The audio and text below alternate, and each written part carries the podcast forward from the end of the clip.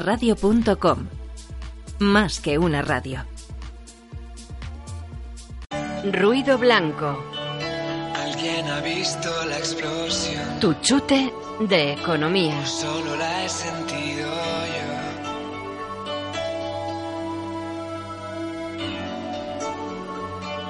Alguien ha visto la explosión. O solo la ¿Quién tiene mi? Buenas tardes amigos y bienvenidos al programa Ruido Blanco. Hoy estamos en el programa 14, un programa muy especial por diversos motivos que ahora os pasamos a comentar. Es día 23, hola, día 23 de julio del 2019. Pasan unos minutillos de las 6 de la tarde. Desde aquí quiero mandar un afectuoso saludo a Irene, que nos ha estado escuchando off the record. Pero bueno, ha sido un fallo de juventud. Espero que nos perdone Irene. Eh, como siempre tenemos aquí a la directora de todo el cotarro y que da nombre a este programa, Ruido Blanco, Doña María Blanco. ¿Qué tal estás? Pues muy bien. Aquí, como he dicho en, en las redes, en eh, Instagram y en Twitter, por cierto, se está emitiendo desde Twitter y yo estoy grabando un pequeño vídeo en directo en Instagram. Es el último programa de la temporada. El último número programa de la 14, temporada. después del atropellado número 13. el atropellado número 13. 13. Eh, y bueno, pues con muchas ganas, no de que termine, sino de, de preparar más cosas para, para el futuro y con muchas cosas muy interesantes para este último programa que traigo aquí, como siempre, con todo mi cariño. Fenomenal. ¿Te parece que hagamos un pequeño resumen primero de las redes sociales donde la gente nos puede encontrar a través de Twitter, arroba más que una radio, igual que en Instagram, y también a través de eh, la página web, WhatsApp 648-550-456 y la página web www.másqueunaradio.com. Nos podéis enviar un correo electrónico a contenido arroba másqueunaradio.com. Eh, Nos podéis escuchar a través de Twitter, que estamos ahora en directo, a través de Instagram de María y nos podéis escuchar obviamente a través de las apps y de la página web. Yo animo a la gente que utilice estas redes sociales, sea el WhatsApp, eh, cualquiera de ellas, para decirnos en este periodo de reflexión veraniega que vamos a tener, qué le apetecería tener de más, qué le apetecería no tener, qué es lo que sobra, no sobra, eh, y bueno, pues todo, autores, etcétera. Efectivamente. Hoy tenemos un programa, la verdad que es muy triste despedir ya la temporada, pero bueno, eso toca en los medios. Eh, El mes de agosto ya es de barbecho, aunque nosotros obviamente estaremos haciendo reposiciones eh, de los 465 programas que hemos tenido, pues de los mejores, donde obviamente María van a estar tus 14 programas. Eso está No, clarísimo. no hay 14 martes, ¿eh? Pues fíjate, nos falta tiempo. Volveremos otra vez el día 9 de septiembre, además con una parrilla completamente renovada porque vamos a estar a diario de lunes a jueves, 8 horas en directo y bueno, la idea es que metamos contenido pues a, a todo meter. Hoy, hoy tenemos las secciones como siempre de Economía Formol con un eh, economista, este sí me suena a mí, fíjate. Malthus. Este me Ah, es que por eso lo he traído. Porque este, no hay que mencionar el nombre de Malthus en vano. Y hoy vamos a hacerle un poquito de justicia. Así que Al- estoy deseando empezar ya. A las 6 y cuarto nos tenemos que ir rápidamente con Mr. Mark Kuchin. ¿Lo he dicho más o menos bien? Curtin, sí, sí, sí. Mm, que nos está esperando con Rock and Pills. Luego tendremos a José Venegas desde Miami, argentinos desde Miami y un pienso luego opino muy especial. donde Vamos a hablar de una tasa de una gran tecnológica y vamos a ir con una canción a un político que está hoy, hoy precisamente de moda. Muy bien. ¿Empezamos ya con economía en formol? Vámonos, Pues venga. venga. Economía en Formol. Pensamiento económico.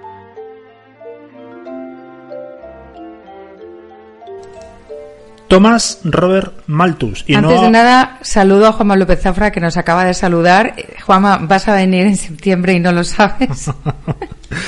Thomas Robert Malthus. Bueno, pues Thomas Robert Malthus es un tipo al que se le ha usado. Yo, si fuera él, me aparecería a esta gente que utiliza a Malthus y el malthusianismo para el mal, ¿no? Porque hay que usarle siempre para el bien. Es un economista que nació en 1766. Si mm, hay que decir que es el primero en algo, fue el primer profesor de economía política de Inglaterra.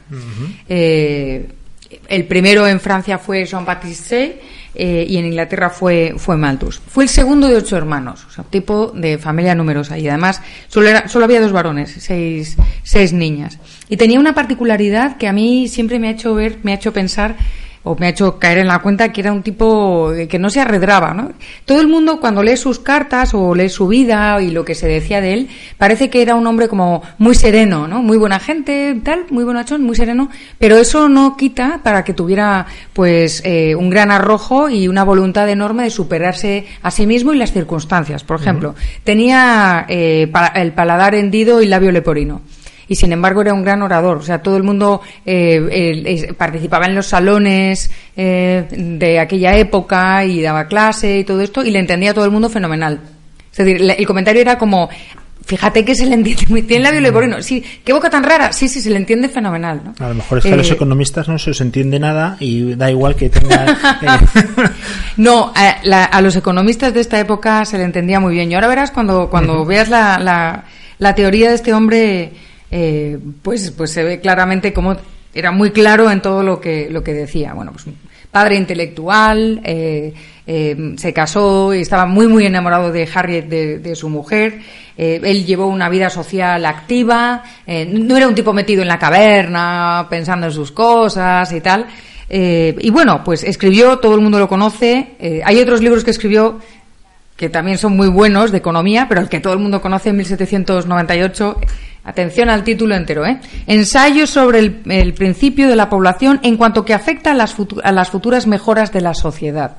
Hay un subtítulo que es comentario a Condorcet, no sé quién y no sé cuándo. ¿Cómo se, nota, ¿Cómo se nota que en aquella época no había Twitter, eh? Ah.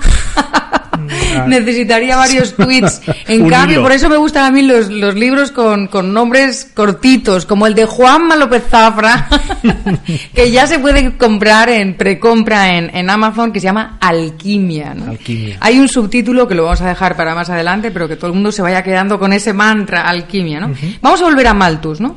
Fíjate que todo el mundo conoce el ensayo sobre la población, pero en realidad se llamaba primer ensayo sobre la población, que la duda es, un tío que escribe un primer ensayo es porque va a escribir un segundo, y sin embargo no hubo un segundo ensayo, hubo varias reediciones del ensayo sobre la población, eh, hay hasta 1830 que publicó un eh, resumen de la perspectiva del ensayo de la población. ¿no?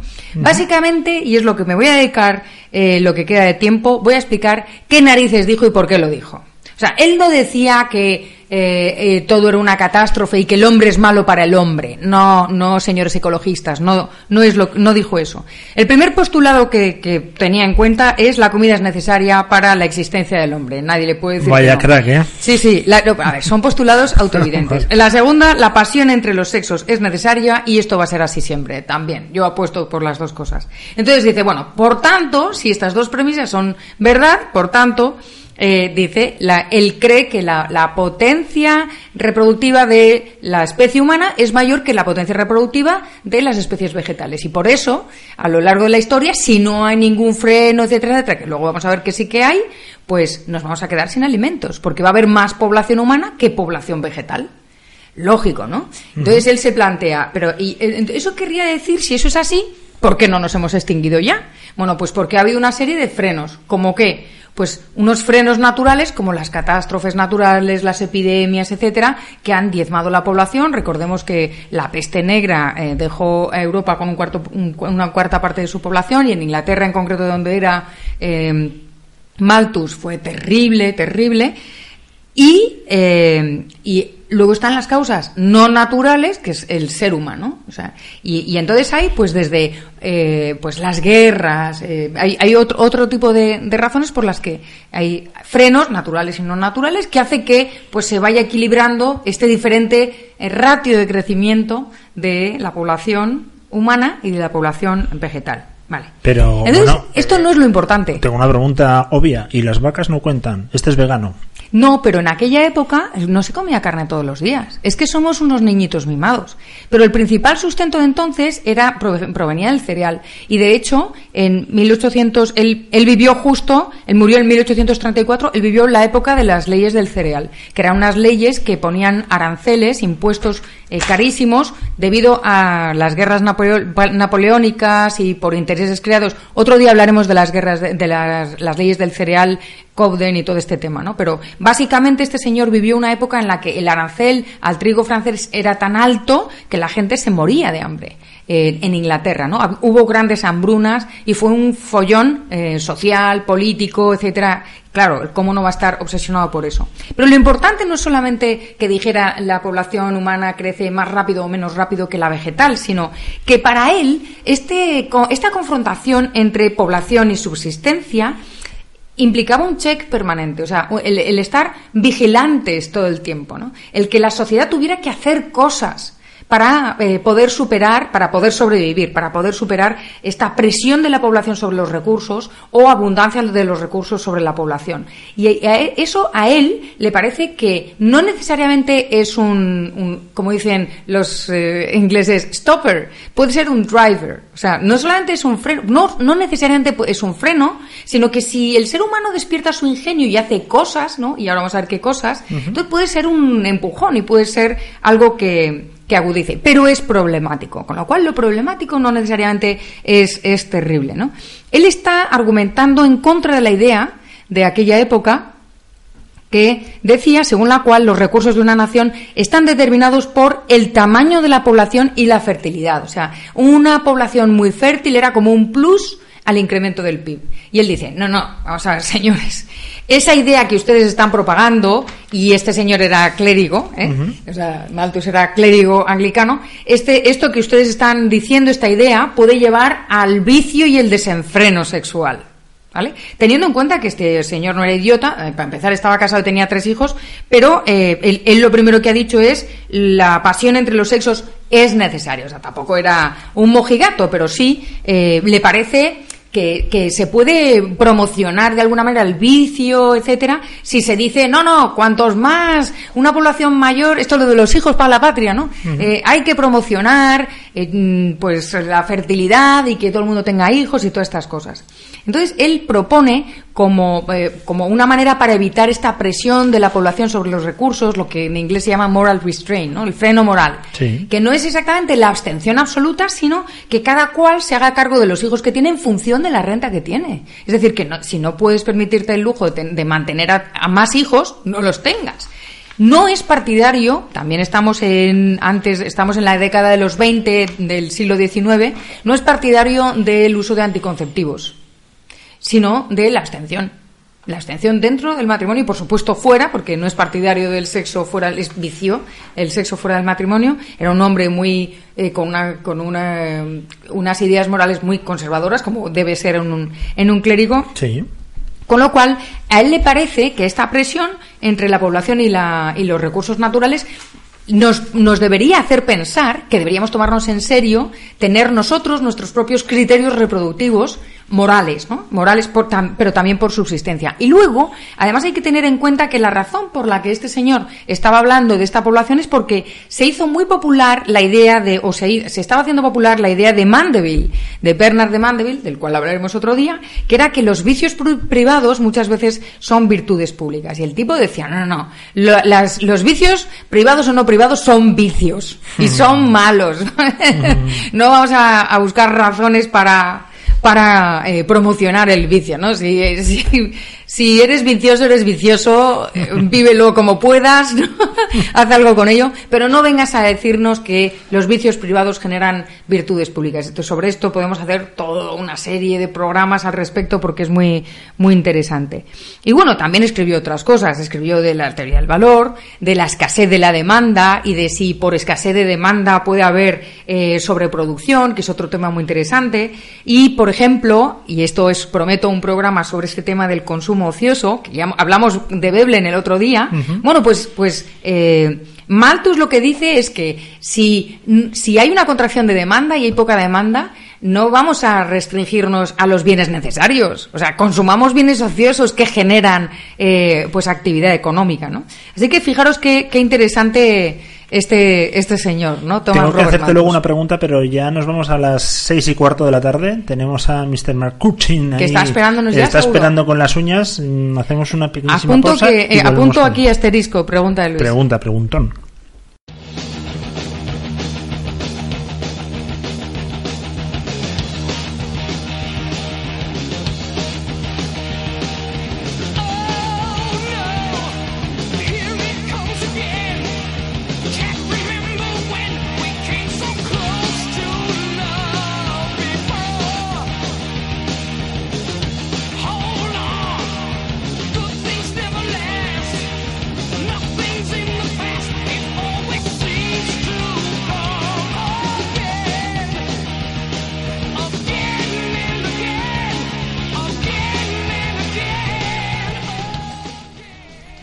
Mr. Marcuchin, ¿cómo estás? ¿Qué tal? ¿Qué tal? ¿Cómo estáis? Uy, te veo hoy un poco de bajón, ¿no? No, que va, que va, que va. Lo que pasa es que es que tengo muchísimo frío y estoy necesito una estufa eléctrica. si alguien me la puede pasar, pues porque es que estoy mal, estoy mal. es por, es por, el, por la época en la que estamos, que siempre hace este frío polar. Sí, no sé si es por esto, por lo que está ocurriendo en el Congreso, no sé. El caso es que hoy es, no sé, hoy es un día raro. Se le nota en la voz, ¿eh? Se le nota un poco... Bueno, ¿qué, qué nos traes hoy? Cuéntanos. Bueno, bueno, pues hoy, pues hoy, eh, hoy os vengo a hablar de, de un error súper, súper común.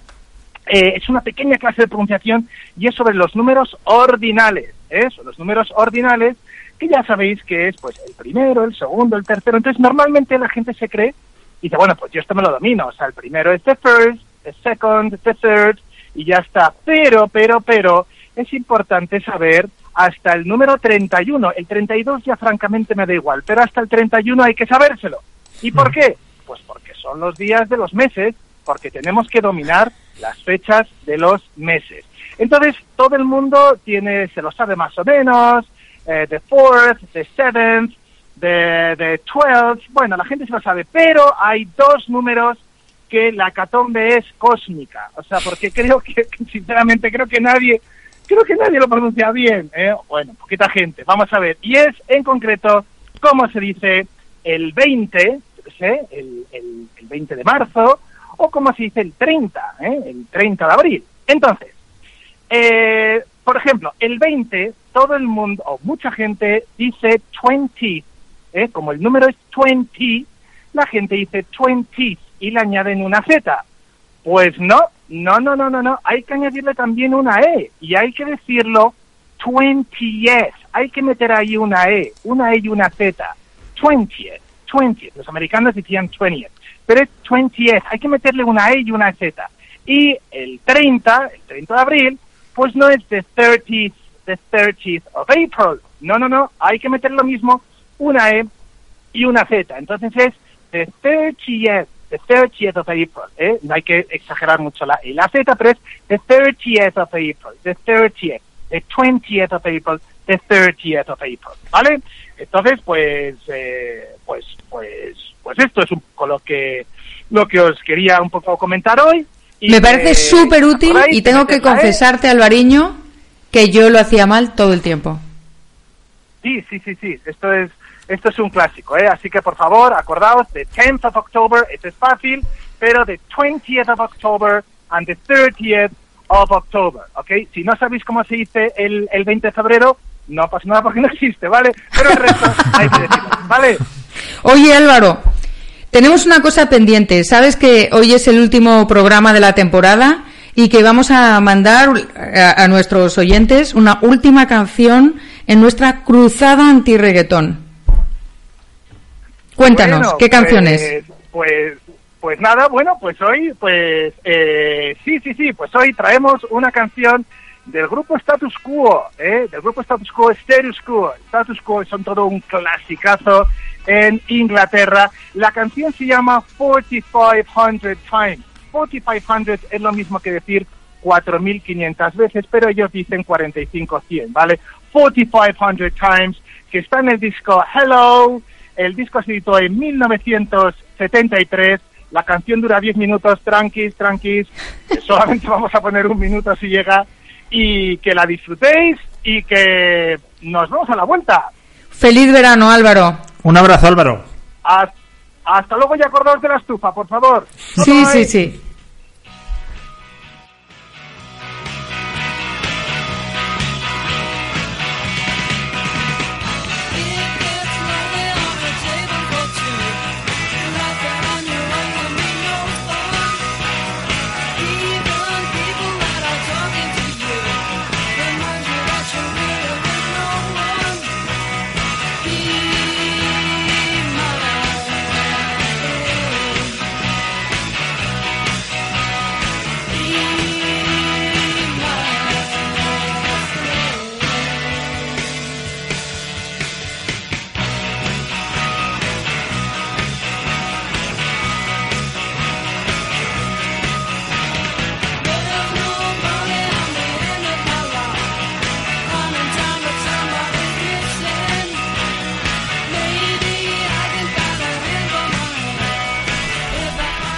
Bueno, día 23 de julio 2019, estamos en directo, las 6 y 21 minutos de la tarde y hoy es un día de nuevo fallido en la investidura de un presidente en España y van no sé cuántas. El candidato Sánchez ha fracasado. ¿Qué podemos decir? Bueno, yo estoy expectante, no me, no me atrevo a decir nada. Entonces, como ya es habitual en mí, tengo que decirle algo a Pedro Sánchez. ¿Le vamos a decir o le van a cantar? Le, van a cantar el mensaje que le mando, que es Tomorrow's Just Another Day.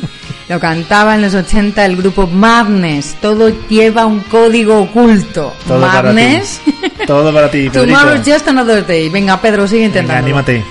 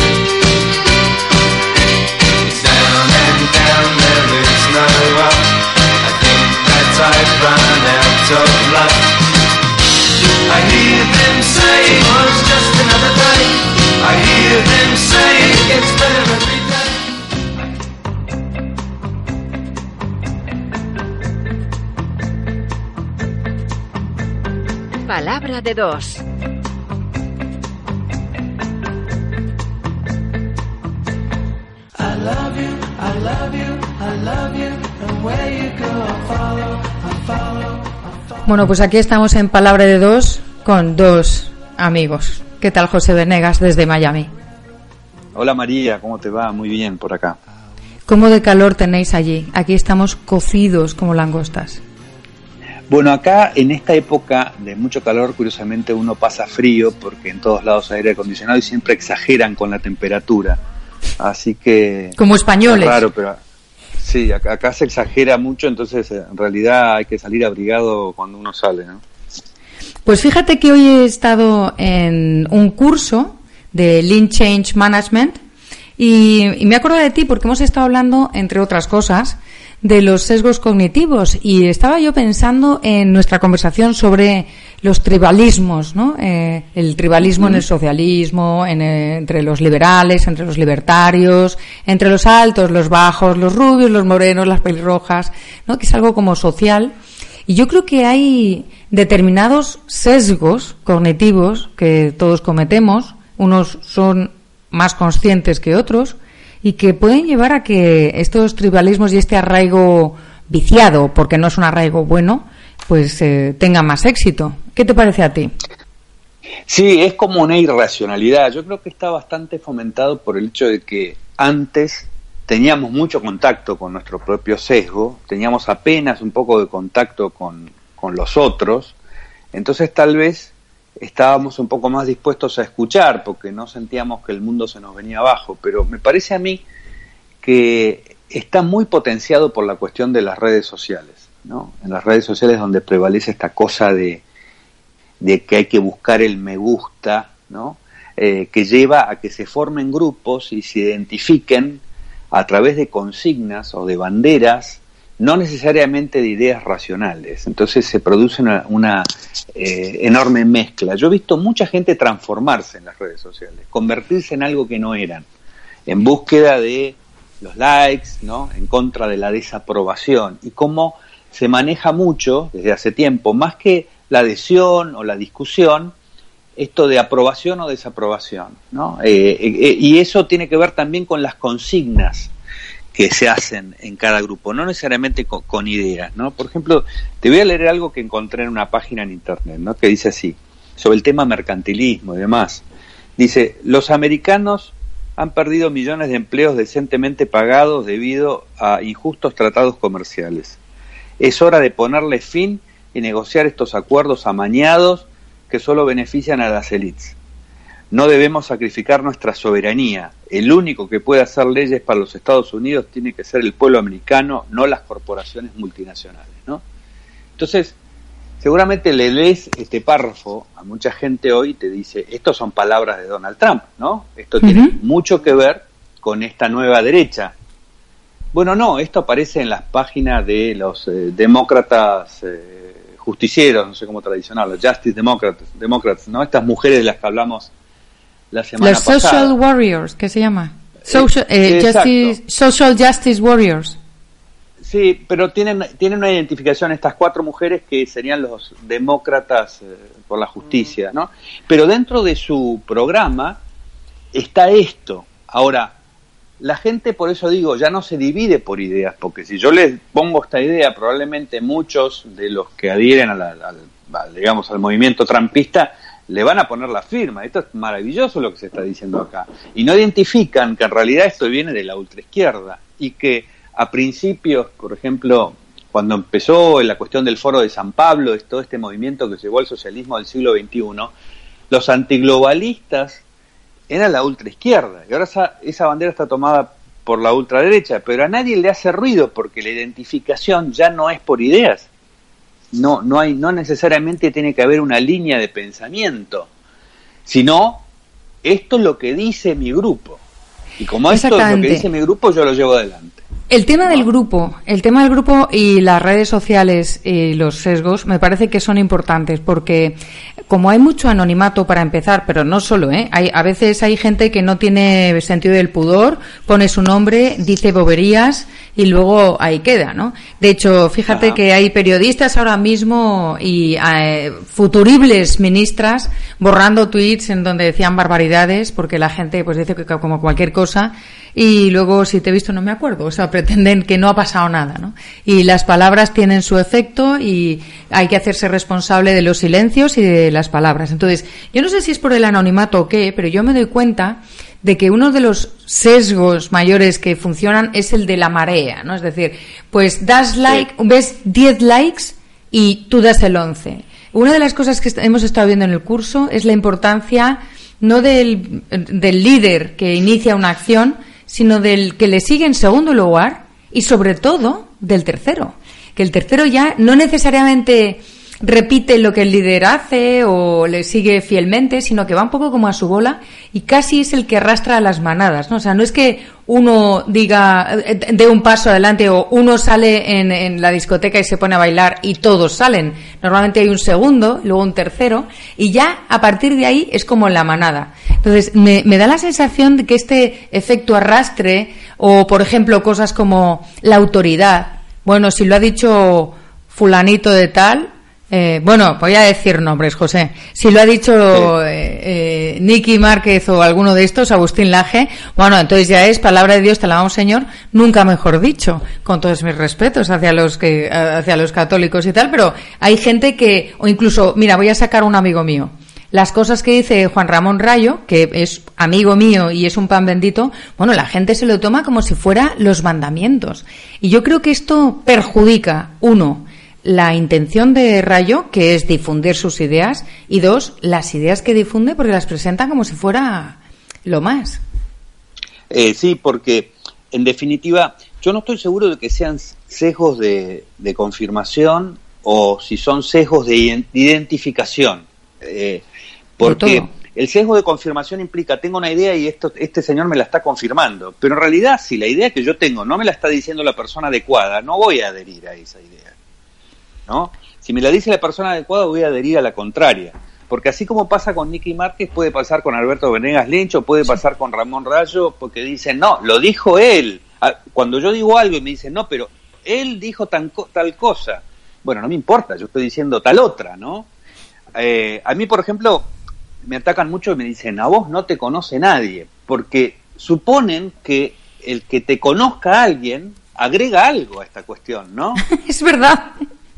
Este, por eso que eh, yo creo que estamos viviendo en un momento de un intenso tribalismo de ese tipo y una identificación con un determinado grupo, diga lo que diga. Fíjate lo que vos decís de borrar los tweets. Pasa mucho en la Argentina donde las alianzas cambian, ¿viste? Las personas que tienen principios los tienen por ahora, pero no sabemos los que van a tener la semana que viene. Entonces borran sus tweets anteriores donde atacaban a los que ahora eran aliados. Es, es muy parecido al Ministerio de la Verdad de Orwell, Sí. pero está llevándose a cabo de una manera muy distinta. La gente reescribe su propia historia para que se parezca a la alianza en la que está en ese momento. Y no hablo solamente de dirigentes políticos, hablo de gente que está en las redes sociales y que cree que ha alcanzado la fama y que se está dirigiendo al mundo porque tiene una cuenta de Twitter. O sea, el mismo comportamiento nocivo que nosotros vemos en una persona excedida de poder, lo vemos en un individuo que es anónimo, que tiene la foto de un perro y que habla como un tirano. Hmm. Eh, Bueno, este, José, pues- Y entonces, a- agregarle a esto que los gobiernos y la política saben lo que está pasando y lo está, le están echando leña al fuego todos los días. Este, entonces, la cosa no puede ser más complicada. Yo creo que hay bastante poco lugar al pensamiento, sobre todo al, al pensamiento crítico, ¿no? A la posibilidad de poner en duda lo que estoy diciendo, o a más allá de los diálogos políticos, de las luchas políticas, que se puedan tener otras discusiones que, donde no esté en juego, ¿no? Si yo critico a Mauricio Macri, pareciera que yo estoy en poniendo en peligro su gobierno, ¿no? Lo estoy haciendo caer y le estoy haciendo perder las elecciones. Yo, yo me tengo que estar cuidando, a pesar de que no me conoce nadie, de decir algo porque puedo hacer caer al gobierno de Mauricio Macri y hacer aparecer a Cristina Kirchner. Con, con Y serías tú el culpable de que llegara Cristina solamente porque has criticado sanamente a, a Macri. Bueno, José, Claro, nos quedamos sin el- tiempo el por desgracia. El, el mayor desafío, te termino con esto, el mayor desafío para el espíritu tribal es aquel que no cree en la tribu. Ah, claro que sí. Bueno, he dicho por desgracia y es por desgracia. Me, estoy volviendo yo con ideología de género o algo. Sí, sí, Eh, por desgracia se nos acaba el tiempo. Último programa de la temporada. Te convoco para septiembre. Bueno, muy bien, aquí estaremos. Bueno, cuídate mucho, José. Igualmente, María. Un abrazo. José. Abrazo. Bueno, te recuerdo que tienes una pregunta que hacerme. Tengo una pregunta que hacerte, que es a raíz de lo que estabas hablando de Thomas Robert Malthus, que has comentado, si no me he equivocado, que era el, ahora ha sido el primer profesor De economía política. de economía política. De Inglaterra, del Entonces, Reino Unido. Partiendo de la base, esto es una pregunta de un ignorante, ¿vale? Pero partiendo de la base que ya la escuela de medicina existía en Medio y Lejano Oriente desde, bueno, no se sabe ni cuándo. Eh, ¿Has leído el libro de Noah Gordon, el médico? Por ¿Y supuesto. ¿Has visto la peli? He, he leído el libro y he visto la peli tres veces. Pues, ¿desde cuándo existe la economía como ciencia? Ah, La economía como ciencia existe desde antes. Eh, otra cosa es que se enseñara como una disciplina aparte. Porque normalmente se enseñaba en torno a la ética, eh, por eso la escuela de Salamanca eran monjes, o en torno a cuestiones del derecho, porque to- como todo el mundo sabe, casi todos los actos empresariales e individuales en economía eh, tienen una transcripción jurídica que se llama contrato. Entonces, había los contratos de préstamo, los contratos de cambio de divisas, los contratos de venta de mercancías, y eran los juristas los que regulaban esto. ¿no? Entonces, eh, se enseñaba en, en un entorno particular determinado como un subproducto, por decirlo de alguna manera. Vale. La primera cátedra de economía política de Inglaterra es de Malthus, la primera de, de Francia es de Jean-Baptiste, al que ya leímos, que lo comenté. Acuérdate que comenté que se empezó en la Escuela de Artes y Oficios, que a mí me encanta que la empresa eh, sea promotora de- del conocimiento. Pero me gustaría no, no quitarle tiempo al megatema que, que voy a dejar cuatro perlas nada más y además te voy a preguntar a ti, eh, así que vamos a pasar a la última sección del programa, pienso luego opino.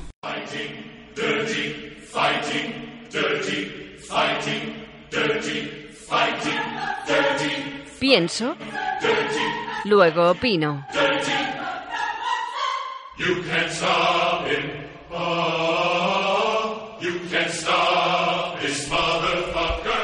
Venga, opinemos. Vamos a ver, estoy hablando de la tasa Google. Eh, todo el mundo habla de la tasa Google, la tasa Google. Eh, yo, yo tengo aquí a, un experto aquí en mi móvil. tengo un experto que es Juanma López Zafra, que vendrá en septiembre a presentar su libro Alquimia, que el 20 de, de julio, o sea, hace nada, escribió un artículo fantástico fantástico que se llama La tasa Google, dos puntos, matar la creatividad a impuestos, que ya con el título te dice todo, ¿no? Igual que el título del libro de Malthus dice exactamente de qué va, matar la creatividad a impuestos, ¿no? Nos ha hecho un spoiler ¿eh? en, el, en el título. claro, efectivamente, efectivamente, para que no te lleves sorpresitas, ya sabes a lo que vas, ¿no? Lo escribió en el Confidencial el día, el día 20, y lo primero que dice es algo que es fundamental que los economistas, por favor, vamos a llamar a las cosas por su nombre. No es una tasa, no es una tasa, no es una contraprestación, no es, no es algo, no es algo que le, no es dinero que le pagamos al, al gobierno como contraprestación de un servicio ofrecido por el Estado. No, es un impuesto. Es un impuesto que en Francia eh, acaba de aplicarse un 3% sobre los ingresos de las empresas de estas empresas tecnológicas como Google, que por eso se llama eh, mal llamado tasa Google o impuesto eh, Google, ¿no? Eh, sobre todo dice, explica Juanma que en Francia 3% cuando la empresa factura más de 750 millones de euros a nivel mundial y más de 25 millones en su, de euros en su territorio. ¿no? Es algo que parece que todo el mundo quiere y que, claro, que malos los empresarios, eh, que fíjate que cómo, pero qué tipo de, ladrón genera eh, 750 millones, eh, factura 750 millones a nivel mundial y 25 millones en su territorio. El razonamiento de, de Juanma eh, contra, esta, contra este prejuicio que se tiene sobre estas empresas eh, em, em, es fantástico, porque lo primero que te dice es, claro, vamos a pensar, lo, lo, primero que nos lanzan es, oye, es que estas empresas ofrecen un servicio que para ti es gratuito y, y, y claro, hay que generar eh, hay que recaudar. Bueno, es como si el gobierno no recaudara suficiente en general de nuestros bolsillos, ¿no? Pero es que además no es gratis. Eh, tú cuando das un like estás generando un beneficio. Lo que pasa, o sea, lo que demuestra el gobierno es que se está haciendo el idiota, porque no quiero pensar que no sabe, se está haciendo el idiota y no está intentando entender o no está asumiendo cuál es el modelo de negocio de estas tecnológicas donde el, producto es la información, el producto es el, el dato, ¿no? Y entonces tú cada vez que das like, en realidad no no importa eh, que tú puedas poner tus fotos en Facebook, sino que importa el comercio, el intercambio de datos y de información que Facebook tiene con otras empresas, etcétera, etcétera. Entonces, dicho eso, las empresas ya están pagando impuestos, los ciudadanos ya estamos pagando impuestos. Estas empresas están aportando muchísimo y si se ve qué tipo de o qué cantidad de actividad económica, el volumen de negocio y de actividad económica que genera eh, como eh, subproducto eh, eh, pues Google, Airbnb, etcétera, lo que está generando en las mentes de estas nuevas generaciones que vienen ya digitalizadas cuando están en pañales, ¿no? Cuando son pequeñitos, vienen digitalizados de, de, casa. Quienes tenéis niños pequeños, o sea, debéis estar flipando porque ya lo llevan como si fuera genético casi, Totalmente. ¿no? Bueno, pues en estas mentes que son digitales, que son visuales, etcétera, la capacidad para inspirar empresarialidad, para inspirar, crear empresas eh, a su modo, pequeñitas, más grandes, etcétera, es enorme. Si tú les directamente les haces un fasca en toda regla con un impuesto y una tasa eh, que va a frenar esa, esa empresarialidad, bueno, pues entonces ya lo tienes. Y aquí, obviamente, Quiero tu opinión, Luis. Bueno, tú yo, esto sabes. Yo aquí, obviamente, me parece un escándalo que se cobre cualquier tipo de impuesto. Eso para empezar. Yo, por no cobrar, no cobraría absolutamente nada y que la gente pague por lo que necesite. Hasta por una carretera, fíjate lo que te digo. Con lo cual, sobre la creatividad, eh, lo que ha supuesto YouTube para eh, pequeños creadores es una auténtica maravilla, un escaparate donde pueden generar dinero y pueden generar riqueza. Eh, es ahí donde se tiene que incidir, no en el mensajero. Otra cosa es que se ha creado también un mercado, y perdóname que te lo diga, eh, mega pro progre, Uh -huh. En el sentido, ya vimos el otro día la carta que firmaron no sé cuántos intelectuales, que sí. un día me tienes que definir qué es un intelectual, por favor. Vale, otro porque día. no tengo ni idea. Voy a ver si me entero. Y es también un brindis al sol, ¿no? Para rejuntarse con este colectivo que tanta fuerza tiene y que además da tantos votos y bueno, pues nos arrimamos un poquito a ellos haciendo este paripé. Obviamente me parece súper desagradable que te cobren y más una tasa, como decías tú, una tasa es una tasa universitaria porque te van a dar clase, pero no algo sobre lo que no vas a recibir absolutamente nada. Me encantaría y con esto termino, que un día fuese una tasa reversible, es decir, si tú pierdes en lugar de facturar o ganar 100 millones, pierdes Que 100 te millones, el Estado te lo va a devolver. A mí también me Y gustaría. va a ponerse a la altura como empresario contigo. Entonces ya me lo creeré todo mucho más. De momento no me lo creo. Me parece muy bien. 18.41 de este día 23 de Gana. Luis otra vez. Súper, súper triste porque es el último día. Que sepas, y además es lo último que te digo, que llevo dos semanas, tres semanas eh, en contacto estrecho con un super amigo tuyo para que venga al programa, pero sus sus obligaciones televisivas se lo han impedido, pero hemos estado intentando cerrar. Es Brad Pitt, es Brad Pitt. Stone Cruise. Bueno, es un super amigo tuyo, pero lo hemos estado intentando cerrar 400 veces. Esto es como la fiesta sorpresa los 40 cumpleaños o Sí. los 50. Pues hemos estado a punto, pero es un- una persona muy mediática. Tienen amigos menos mediáticos y me será mucho más fácil traértelos al programa.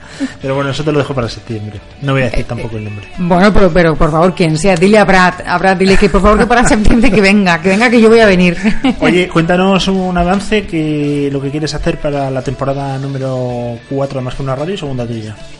Pues no lo sé, me voy a Chile a trabajar 15 días con la Fundación para el Progreso de Axel Kaiser y estoy, ya, ya les mando en Instagram a Tebo, a Armando, a Alejandro Cajas y a todos muchísimos besos para que me reciban todos muy bien. Eh, y tendré un periodo de reflexión interesante. Eh, lo que quiero es más participación del público, quiero llegar a más gente. Quiero hacerlo mejor, quiero que no se me escapen los pequeños fallos y los pequeños detalles que, que tengo y me encantaría, es que para mí todos los autores son importantes, todos me gustan, de todos puedo sacar. Tengo una, una lista enorme de, de, de autores que voy a traer y, y, y bueno, pues además tenemos me- tele.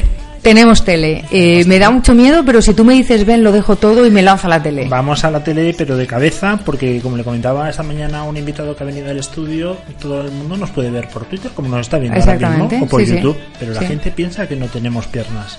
Sí. Y yo creo de que hecho, muy- yo que no, no tengo, yo solamente tengo tronco, más. Efectivamente, se piensan que somos un muñeco José Luis Moreno. llevan. Pero, pero bueno, será más en entornos de debate. En Lo entornos que de sí, lo que sí quiero es para pensamiento económico traer de vez en cuando, periódicamente, eh, profesores de, de pensamiento económico. Sí, somos muy poquitos, somos muy poquitos, pero quiero que venga Luis Perdices, me encantaría que viniera Fernando Méndez, me encantaría que vinieran, pues, eh, todos mis, mis amigos que han sido profesores, otros han sido compañeros, y que, y que tratemos algún tema, que traer a los- al experto que hable de, de su tema, ¿no? Bueno, y cada loco con su tema. Mira, ya tenemos título para esa sección. La sección cada loco con su tema. Me parece fantástico. Que ha sido un auténtico placer, que ha sido una gozada de temporada, 14 programas, que nadie sabe el esfuerzo que eso lleva, pero que has estado ahí. Para mí ha sido un aprendizaje brutal. Al pie del cañón toda la semana, súper interesantes. Además, que la gente te sigue, te quiere, eso se nota. Y estaremos de nuevo a partir del día 9 de septiembre, que es lunes, eh, con lo cual el jueves, pues hay que contar. Me parece que es el día 12. El día 12. No, pero tú vienes los miércoles. No, no, yo vengo los martes como hoy. Los martes. Joder, ¿cómo estoy? Hoy Pero es Entonces martes. el día 10. Y ahora déjame que te dé envidia. De aquí me voy a la ópera. A ver, Il Trovatore. Bueno, envidia, envidia. No, por. A mí la ópera como que me suena a estación de metro que está por ahí. La bueno, yo menos el reggaetón, todo me gusta. en Bueno, música. oye, pues que lo disfrutes un montón y a la gente que nos escucha, recordad, estamos en directo en las 18.44 de la tarde de este día 23. Volveremos con María Blanco el día 10 de septiembre, pero no adelantamos formatos. Si va a ser por tele, si va a ser por radio o a lo mejor hacemos un streaming en directo tirándonos en paracaídas. Ya por lo ejemplo. desvelaremos. No sería la primera vez que me tiro. Muchísimas gracias a todo el mundo. Ha sido una temporada brutal y espero de verdad que os haya gustado tanto como a nosotros. Nos vemos en breve y mientras tanto, para no echar de menos a María Blanco, escuchad sus podcasts este verano mientras estáis en la piscina. Os vais a divertir. Un fuerte abrazo.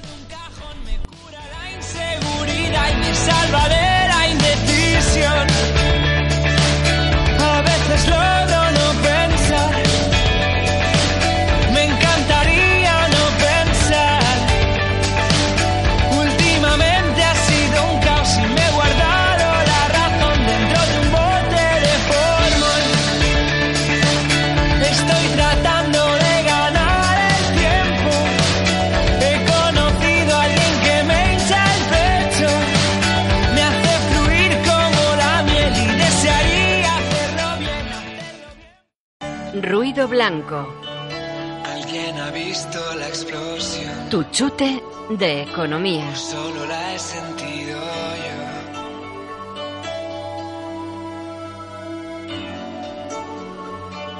Alguien ha visto la explosión.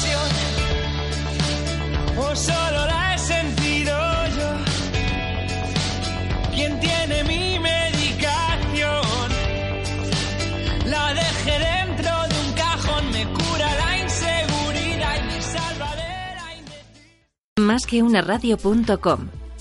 Más que una radio.